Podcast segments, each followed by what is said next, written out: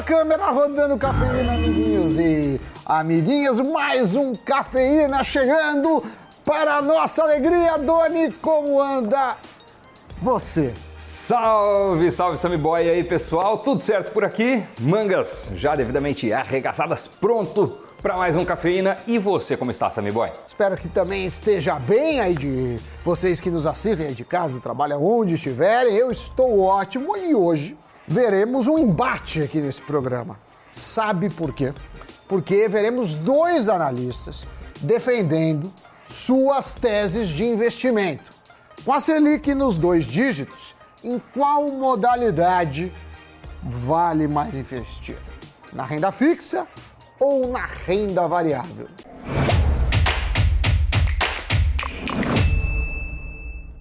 Boa pergunta, Sami. Olha, vamos ver o que os nossos pugilistas dos investimentos dirão. Eles já estão nesse momento se aquecendo nos bastidores para entrar no ringue logo menos. Essa disputa eu quero ver até porque depois da Selic ter de fato atingido os 10,75% ao ano, uma enxurrada de conteúdos brotou na internet dizendo que agora é a vez da renda fixa. Será mesmo? Será que a renda variável vai comer poeira? Pois é, Dani, com a taxa básica de juros nessa escalada de alta, as apostas continuam sendo nos investimentos pós-fixados atrelados a uma taxa flutuante, como é o caso do CDI, Selic ou até, Doni, aquela modalidade híbrida que você paga o IPCA mais alto. Esses índices corrigem o retorno do investimento conforme a variação. E com isso, é comum ver uma migração nas classes de investimentos, já que os investidores buscam maior rentabilidade com menos riscos e muitos não querem os sobes e desces da bolsa. É, tanto que a Ambima divulgou recentemente que o resgate em fundos de investimento em janeiro foi 13 bilhões e 200 milhões de reais maior do que as aplicações realizadas no período. E foram justamente os fundos multimercado e de ações que puxaram essa alta. Já a renda fixa seguiu com o maior número de novos aportes no período. O Brasil tem um histórico de juros altos e, segundo o analista Eduardo Pérez, com isso, sempre foi normal a renda fixa ter destaque e proporcionar uma maior segurança ao investidor. Além disso, muitos falam inclusive em tirar dinheiro da bolsa e migrar para a renda fixa. Mas será que esta é uma boa estratégia? Para responder isso, nada melhor do que ouvir craques no assunto, debatendo a nova Selic e seus efeitos nos investimentos. Sem querer colocar fogo no parquinho, quero saber o que o Murilo Breder e o Eduardo Pérez têm a divulgar em suas respectivas áreas. Será que é a hora e a vez da renda fixa? Ah, eu quero ver também. Como diria Bruce Buffer, it's time! Vamos ver, roda aí, Zanuto. Nós estamos hoje com a presença ilustre de dois analistas do Invest, Murilo Breder, que é do time de renda variável, mais especificamente em ações e BDRs, e Eduardo Pérez na área de renda fixa. Sejam muito bem-vindos no Cafeína. Opa, sempre um prazer estar aqui presente nesse nobre programa para falar daquilo que a gente mais gosta, que é sobre investimentos. Eu já começo então com uma pergunta para o Edu. É, vamos lá, Edu. A gente atingiu novamente o patamar de dois dígitos na taxa básica de juros. E analisando o histórico do Brasil, podemos dizer que os ativos em renda fixa performam melhor que os de renda variável, dado a maior estabilidade, se é que a gente pode afirmar isso, né? É, no Brasil, no longo prazo, o CDI acaba batendo em Bovespa, não é isso mesmo? Atualmente, se a gente pega o histórico olhando o que aconteceu no Brasil, Brasil era um país com taxas de juros bem altas, então era normal você ver a renda fixa ter um pouco mais de destaque, então você tem uma segurança maior com uma rentabilidade interessante. Mas não necessariamente isso vai continuar a acontecer é, futuramente. Então, primeiro de tudo, a economia se adapta, tá? E quando a gente pensa em taxa de juros, a gente não pensa numa coisa linear. A gente pensa em ciclos econômicos e a gente passa por vários ciclos. O bom da renda fixa é que você consegue é, ter ganhos expressivos na própria renda fixa sem precisar necessariamente para renda variável em momentos de alta de juros. Então, quando você percebe que a gente está na iminência de fazer essa troca de ciclos, você percebe que a taxa de juros está relativamente baixa, que ela tende a subir, você compra ali de uma forma mais generalizada pós-fixados, então aquele momento que você enche o carrinho ali com CDB que paga bem mais que 100% do CDI, sempre respeitando o risco e o perfil do investidor. E quando a taxa de juros, que é a Selic, ela está no pico e ela começa a dar sinais que ela vai cair, normalmente é um momento bom para você comprar prefixados ou os títulos atrelados à inflação. Isso aqui não é uma regra que vai funcionar em 100% dos casos, porque você tem aquelas exceções. Então, quando a gente afirma, por exemplo, que a renda fixa performou melhor do que a renda variável, é, depende do ponto de vista. Se você olhar os pós-fixados, sim, eles acabaram perfumando melhor do que a renda variável, mas ah, eu acho que um cuidado muito interessante que o investidor tem que ter é que quando você olha formas de remuneração da renda fixa, é, a marcação ao mercado por incrível que pareça, acabou atrapalhando um pouco quem tinha investimento em pré-fixado e títulos atrelados à inflação, por incrível que pareça, justamente porque a inflação subiu bastante. Então, na marcação, você acaba sendo prejudicado com essas duas formas de remuneração, mas em compensação, os novos aportes que você for fazendo, eles vão ter taxas mais interessantes. Então, se a gente olhasse ali do aspecto de uma taxa média da, dos seus aportes, a taxa média que você vai ter de retorno lá na frente acaba melhorando, só que momentaneamente na marcação ao mercado você acaba tendo uma desvalorização.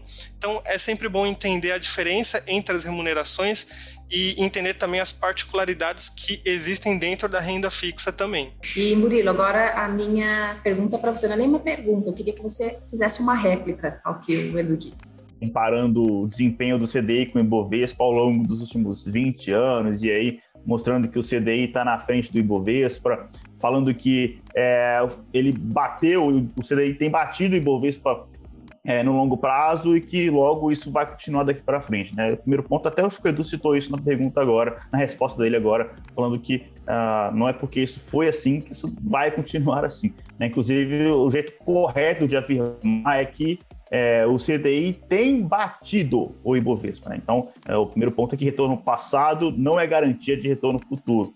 Então, o fato de que isso aconteceu no passado não significa que isso vai continuar acontecendo daqui para frente.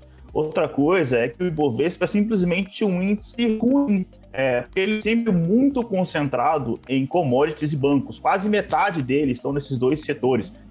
E anos atrás era muito mais concentrado ainda. Felizmente, hoje é cada vez mais diversificado, mas mesmo assim, atualmente o índice Ibovespa ainda é muito concentrado nesses dois setores e isso não representa a carteira média do investidor brasileiro. Né? Alguns podem ter aí, mas vai ser raro o caso de investidor que tem metade da carteira em Petro, Vale e bancos, assim, não é, não representa o investidor médio. Então, assim, esse é o primeiro passo, assim, comparar CDI com o Ibovespa, não acho que seria a comparação ideal. Eu até tomei a liberdade e fiz a mesma análise histórica, mas pregando um índice diferente, que é o índice de dividendos da B3, o IDIV, como referência ao investidor que escolhe boas ações pagadoras de dividendos para sua carteira.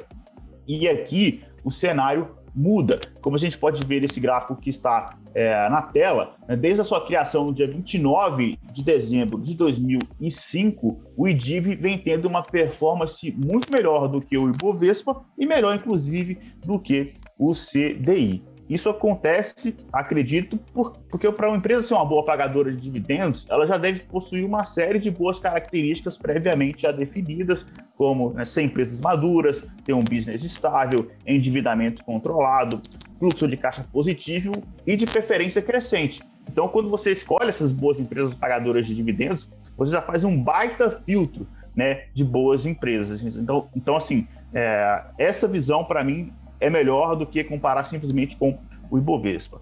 E para também dando continuidade, tem uma outra visão que é o seguinte: quando a gente pega de 2016 para cá, uh, a gente vê um cenário muito diferente e também é o que está no gráfico aqui abaixo, tá? O IDIV novamente voltando a superar o Ibovespa e o índice de small caps nesse período de 2016 para cá, mas o importante é que todos os índices, IDIV, índices small caps, Ibovespa, todos superam o CDI nos últimos seis anos. Tá? É, tudo isso graças a uma combinação de fatores, por exemplo, na, naquela época a gente estava migrando o governo, né? o governo da Dilma teve uma inflação é, muito forte, a gente conseguiu controlar essa inflação, houve o avanço de reformas importantes e também uma diversificação muito maior, inclusive do próprio Ibovespa, que sempre, de novo, foi muito concentrado em commodities e bancos. Então, na minha visão, esse cenário dos últimos seis anos é uma foto muito melhor da realidade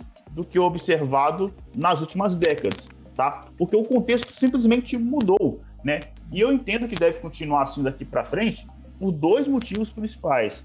É, primeiro, que o boletim Focus, a gente está falando de uma Selic a 10,75% hoje, deve subir daqui para frente ainda, mas é algo que é assim, pontual, assim, para corrigir a inflação. É, tanto que, pegando o boletim Focus mais recente, o mercado espera a Selic voltando a 8% até o final de 2023. Então, assim, nem no nosso pior cenário a gente vai ver uma, um CDI em 26%, que é o que voltou, que ele chegou a ser praticado em 2003, é, porque isso significaria uma inflação totalmente descontrolada também. Né? Então, são patamares de Selic como esses que tivemos lá em 2003, de mais de 26%, que fizeram com que, nesse acumulado de longo prazo, o CDI batesse o Ibovespa.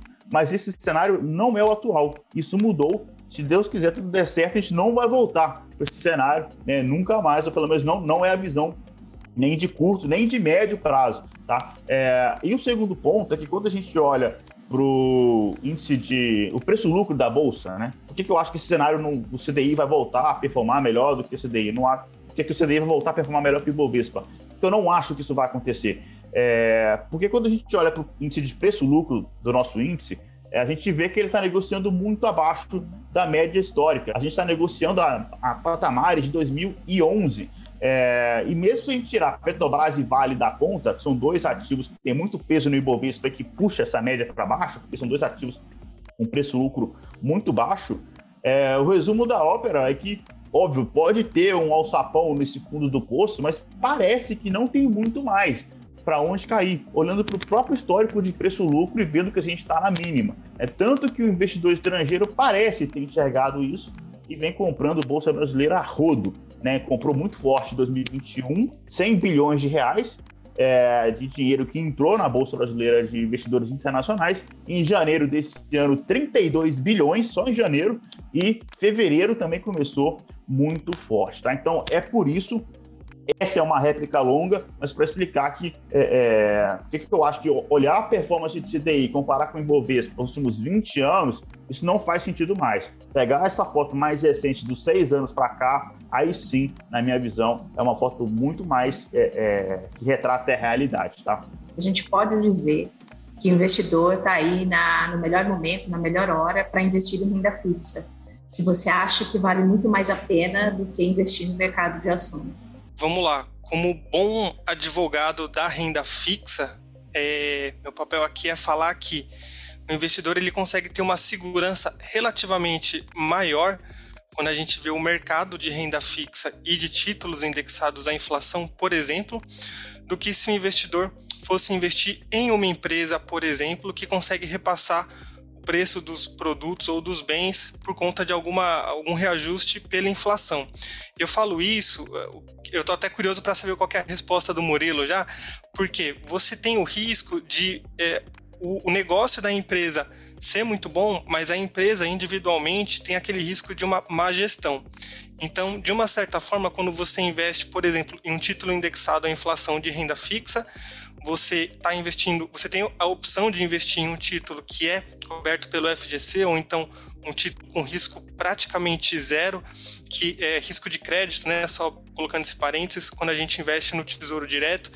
Então, em momentos de inflação alta, você consegue ter uma garantia, eu diria que para o investidor que é mais conservador ou que está querendo menos volatilidade no portfólio, você tem um, um, um risco menor para você ter um retorno mais garantido. Então é sempre bom o investidor saber isso e que sempre é uma boa hora para se investir na renda fixa, porque igual eu falei um pouquinho antes, é, você consegue ter ganhos muito bons quando você olha ali é, marcação a mercado com uh, títulos do Tesouro Direto, por exemplo, que, igual eu falei, são títulos com risco praticamente zero, mas você tem a possibilidade de ganhar ali, é, se você pegar um título pré-fixado e você ficar com ele até o momento em que as condições de mercado melhoram, as taxas de juros começam a cair e o seu título acaba sendo beneficiado. Então, em um título de renda fixa, você tem oportunidades de rentabilidade bruta ali de 50%, 70%. Se for um título longuíssimo, diria ali um indexado à inflação, por exemplo, de 30 anos, você consegue ter até mais do que isso. Claro que quando a gente compara com outras opções como Tesouro Selic, um CDB 100% é, pós-fixado, o risco desse indexado à inflação de longo prazo é extremamente maior. Mas, como a gente está olhando aqui do aspecto renda fixa contra é, renda variável, você tem também essa opção de ter retornos bem interessantes. E aí o investidor ele muitas vezes acaba tendo a noção errada. Por exemplo, quando a Selic estava em 2%, o pessoal brincava bastante, né? É perda fixa, renda fixa morreu. E aí, quem teve uma visão um pouquinho mais aguçada, acabou, igual eu comentei também um pouquinho antes, né? É, você acaba enchendo o carrinho, você pega aquele CDB de uma instituição que você confia, que você sabe que é relativamente controlada ali para você controlar o risco da, da, renda fixa. Você pega normalmente um CDB que hoje em dia você encontra 100% do CDI, 105, naquela época de Selic a 2 você encontrava 120, 130% do CDI. E aí agora com a Selic indo para rumos de 11%, 12% mais ou menos, você acaba se beneficiando. E também igual eu falei, tem aqueles momentos de mudança de ciclo que você também consegue ter oportunidades muito interessantes com um risco relativamente menor. Por que, que o investidor que olha para os retornos dos títulos do governo hoje vai preferir aportar em ações, que pagam inclusive dividendos menores que os 10,75% ao ano pagos na Selic. E se aquele investidor que ainda gosta dos BDRs, né, que acabam, lógico, contando com a exposição cambial, tem BDRs que ainda pagam dividendos, eu gostaria que você falasse, né? Você acha que o investidor vai encontrar melhores oportunidades quando comparado à renda fixa? Quando a gente fala de opções investir em BDR, é uma excelente oportunidade porque você tem um ativo dolarizado, alguns deles, inclusive, pagam uh, dividendos e, mas aqui eu não acredito que é uma questão de ser melhor ou pior, é simplesmente diferente e uma bela oportunidade para uma carteira diversificada. Numa carteira diversificada, o investidor deve ter renda fixa, deve ter fundos de investimento, ações, obviamente, aí ações você quebra entre ações brasileiras e ações estrangeiras, uh, inclusive um pouquinho de cripto, tá? Não faz, não faz mal não ter um pouquinho ali, um dígito baixo, até 5% da carteira, a extensiva maioria dos investidores vai diversificar bastante, tá? É, mas é, lá fora, lá nos Estados Unidos, a taxa de juros costumeiramente é muito próxima de zero. Né? Então, o, o dividend das empresas pagadoras de dividendos lá costuma ser baixo, tá? A gente está falando as maiores pagadoras de dividendos norte-americanas pagam 3, 4% de dividend yield. Então, não é muito comparado com o Brasil, que tem 10, tem empresas pagando 10% de dividend yield ou até muito mais do que isso, como é o caso de Petrobras, por exemplo. Mas a diferença é que lá fora as empresas levam muito a sério essa questão de dividendo. Por exemplo, a Coca-Cola, Johnson Johnson, é, tem empresas que pagam estão há 50, 60 anos consecutivamente aumentando o dividendo por ação distribuído. Então, essa é a vantagem. Né? Quando a gente vai olhar para BDRs, pagadores de dividendos, a gente não está olhando só o dividend yield de hoje, mas acredita que a companhia vai continuar entregando dividendo por ação cada vez maior ao longo das próximas décadas e lá fora, lá nos Estados Unidos, o, as empresas levam isso muito mais a sério. Então, assim, não é que é melhor ou pior, é simplesmente uma excelente oportunidade de diversificação. Ter empresas internacionais no portfólio faz parte de uma carteira diversificada e para todo investidor deveria ter, tá? É, agora falando da sua primeira pergunta, né? O fato de algumas companhias hoje pagarem um dividend yield menor do que a Selic.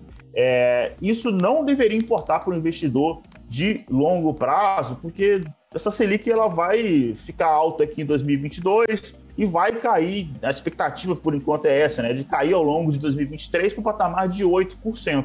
Então, quando a gente está falando de investimento de de dividendos, por exemplo, que é de longo, longuíssimo prazo, 10, 15, 20 anos, o fato da Selic subir é, muito em um ano ou outro, assim, comparado com o longo prazo, isso é um risquinho no, no, no gráfico ali, não, não impacta, tá? não muda a visão. E seguindo com o meu raciocínio, eu inclusive entendo que o dividend yield ele deve ser comparado é, com a inflação esperada daqui para frente, não com a Selic.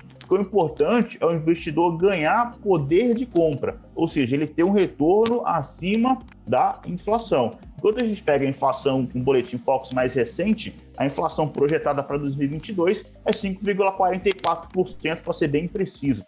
Hoje a carteira nossa de dividendos aqui tem um dividend yield projetado para os próximos 12 meses de 7,9%. Tá? Então, é acima da inflação, o investidor vai ganhar é, dinheiro com, com sim. Tá? E segundo, que essa estratégia de dividendos, o retorno em proventos é simplesmente uma parcela da estratégia. Há também o potencial de valorização das próprias ações. E aí, retomando aquele gráfico de preço-lucro, que eu gostaria de voltar na tela mais uma vez aqui, quando a gente vê que a gente está no patamar em torno de oito vezes preço-lucro aproximadamente, não é nenhuma loucura falar de um potencial de alta de 50%, por exemplo, na Bolsa Brasileira, já que isso levaria o patamar atual de oito vezes preço-lucro para próximo de 12, que é bem próximo da média histórica né, de 2006 para cá.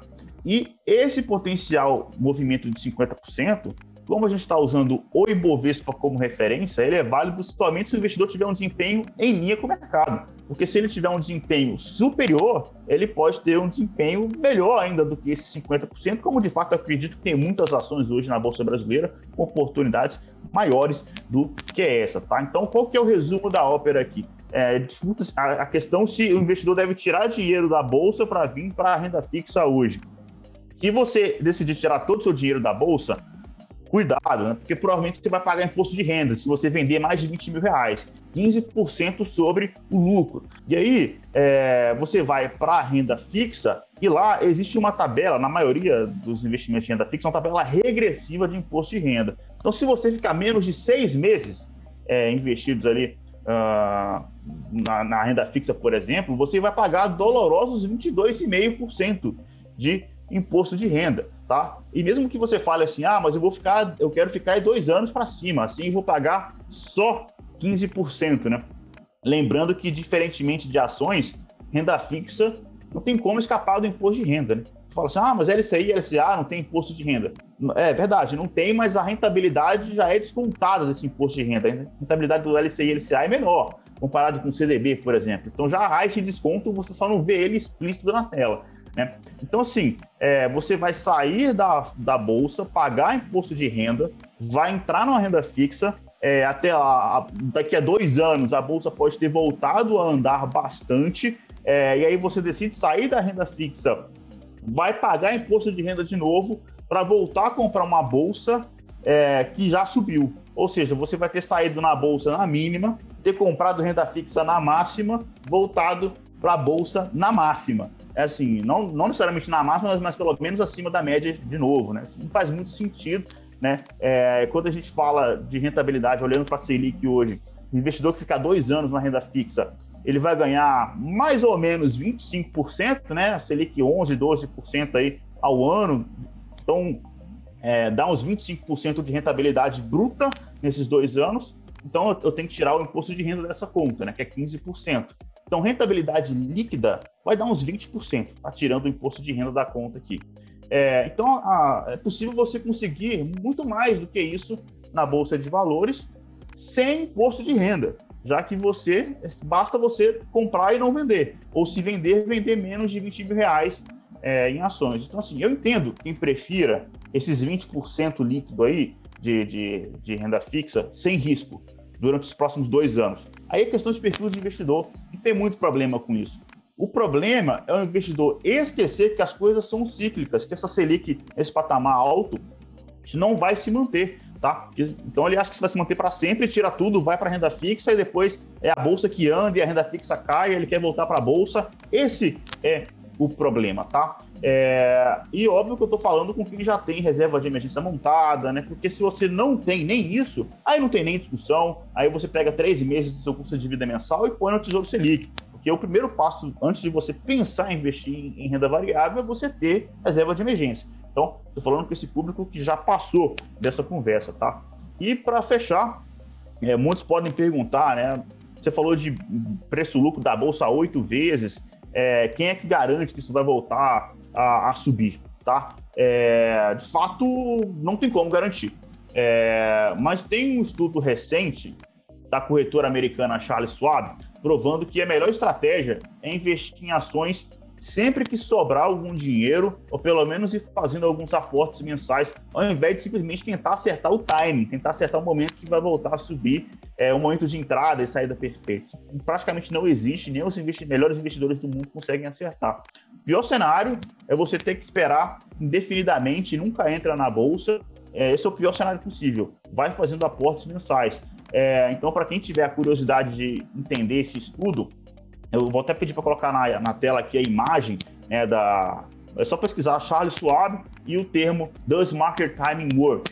É um artigo em inglês, tá? Mas fica aí de sugestão para quem quiser entender essa questão de que timing não importa muito. É mais fácil você simplesmente ir comprando ao longo do tempo, você vai ter um desempenho muito melhor acima da média de mercado. Mesmo assim, aos que não ficaram satisfeitos com esse estudo, é, eu trouxe até um outro estudo que eu também fiz, que é esse outro gráfico para fechar que eu gostaria de colocar na tela neste exato momento. É, é, um gráfico que parece um pouco confuso, porque ele é um gráfico de dois eixos, tá? Essa, essa área é a pontuação do Ibovespa e essa curva é o rendimento do CDI é, ao longo de 2006 para cá. É, e essas áreas destacadas no gráfico é onde a gente percebe que justamente em momentos em que é, a, o CDI termina o seu ciclo de alta, isso marca o fundo do Ibovespa. E por que que isso acontece? Isso aconteceu na, nos últimos 20 anos, todas as vezes que teve essa alta, marcou o fundo. Né? Essa, isso pode estar acontecendo agora. E por que que isso acontece? Né? O, o, o mercado ele antecipa o movimento. Então, quando termina o ciclo de alta da, dos juros, o, todo o pessimismo do mundo já está embutido na bolsa. Tá? Então, quando a gente pega uma comparação com o cenário atual, a gente está mais próximo ou mais perto, é, mais próximo ou mais longe né, do, desse alta de, de dos juros.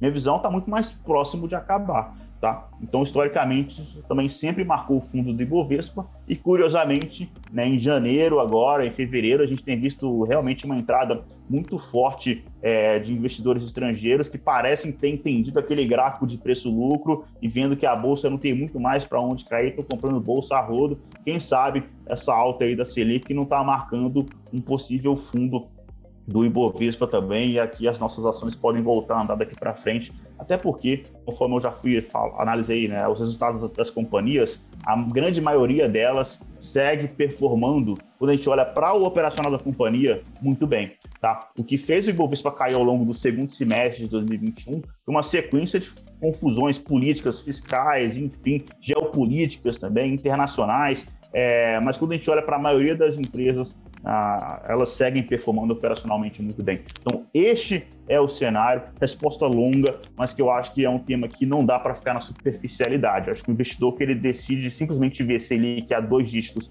e resgatar tudo da bolsa para ir para renda fixa e depois voltar para a bolsa, é por isso que, na minha visão, isso não é uma boa ideia. Queria reforçar a mensagem que o Murilo passou, que é, é talvez a melhor carteira seja aquela que seja bem diversificada. Então, primeiro de tudo, não existe uma resposta certa, falar que só a renda fixa ou só a bolsa.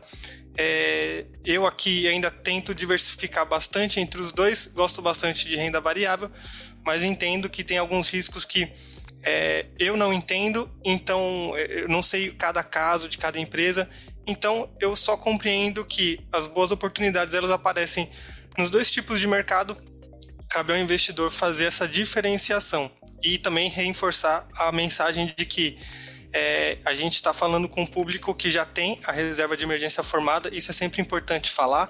É, e, e, sempre assim, entender onde você vai investir, é, de preferência ouvir opiniões ou que sejam parecidas com as suas, mas que também ouça opiniões contrárias, até que isso acaba agregando bastante.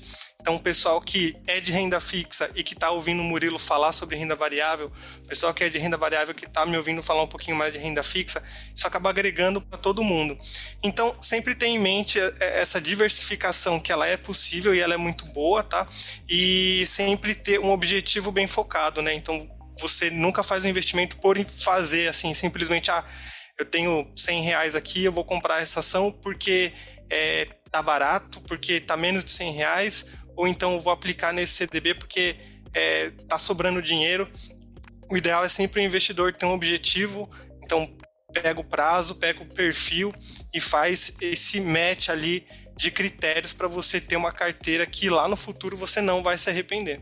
Bom, acho que depois dessa aula com os estudos que o Breder trouxe, os pontos importantes que o Pérez falou aqui, eu ouso dizer que algumas questões, pelo menos, foram desmistificadas para muitos que nos assistem. A gente viu como a economia é cíclica e que o fato da Selic estar em alta não significa que ela vá permanecer em alta. E com isso, qualquer movimentação muito exagerada dos investidores pode acabar sendo ineficiente do ponto de vista dos investimentos. Até porque, apesar das baixas no Ibovespa, tem muita empresa, digamos assim, filé para a gente investir e virar sócio, né? Agora só me restou o importante trabalho de chamar o Giro de Notícias. O presidente russo Vladimir Putin anunciou que reconhece duas regiões separatistas da Ucrânia, Luhansk e Donetsk, como independentes. O líder russo afirmou que a Ucrânia não foi capaz de formar um Estado sólido desde o fim da União Soviética e por isso depende de países estrangeiros como os Estados Unidos. Segundo ele, o governo ucraniano é um regime fantoche dos americanos e está buscando criar armas nucleares. A decisão pode afetar ainda mais a crise na região. E estreia hoje na B3 um novo ETF de REITs. É o URET11. Ele vai oferecer cerca de 158 empresas do mercado imobiliário americano a todos os investidores brasileiros. As cotas são negociadas a partir de 10 reais. Este é o segundo ETF de REITs disponível na B3. O primeiro oferecido foi o ALUG11. A exchange norte-americana FTX está lançando uma nova unidade de jogos que terá como missão incentivar os publishers de games a adotar criptomoedas, segundo reportagem publicada pela Bloomberg. A FTX oferecerá, oferecerá uma plataforma cripto que dará às empresas de jogos a possibilidade de lançar tokens e oferecer suportes para NFTs. Muito bem, então eu gostei do programa, é bom ver os dois lados. Claro que você também não precisa ser 100% renda fixa ou 100% bolsa. Você pode né, usar é, a diversificação não só entre é, ações, mas também entre classes de ativos. E você, Doni, como que enxerga essa questão seminal das finanças? Exatamente, né? O que eu acho é que o mais importante é você ter a compreensão das diversas classes de ativos para poder tomar as melhores decisões e fazer não um all-in em um determinado investimento, mas distribuir a sua carteira pesando mais para um lado do que para o outro, favorecendo aquela classe de ativo que faz mais sentido para sua estratégia, mas conhecendo todas elas e também diversificando não só entre as classes de ativos, e sim entre os ativos de uma mesma classe. E você aí de casa, gostou? Quem, quem você achou com melhores argumentos? Dessa vez, porque são dois craques, o Murilo ou o Eduardo. Já se inscreveu no canal? Já ativou as notificações? Deixou o like? Então, nos vemos no Invest News e também no próximo Cafeína. Tchau, tchau, tchau, Doni, valeu! Tchau, valeu, pessoal!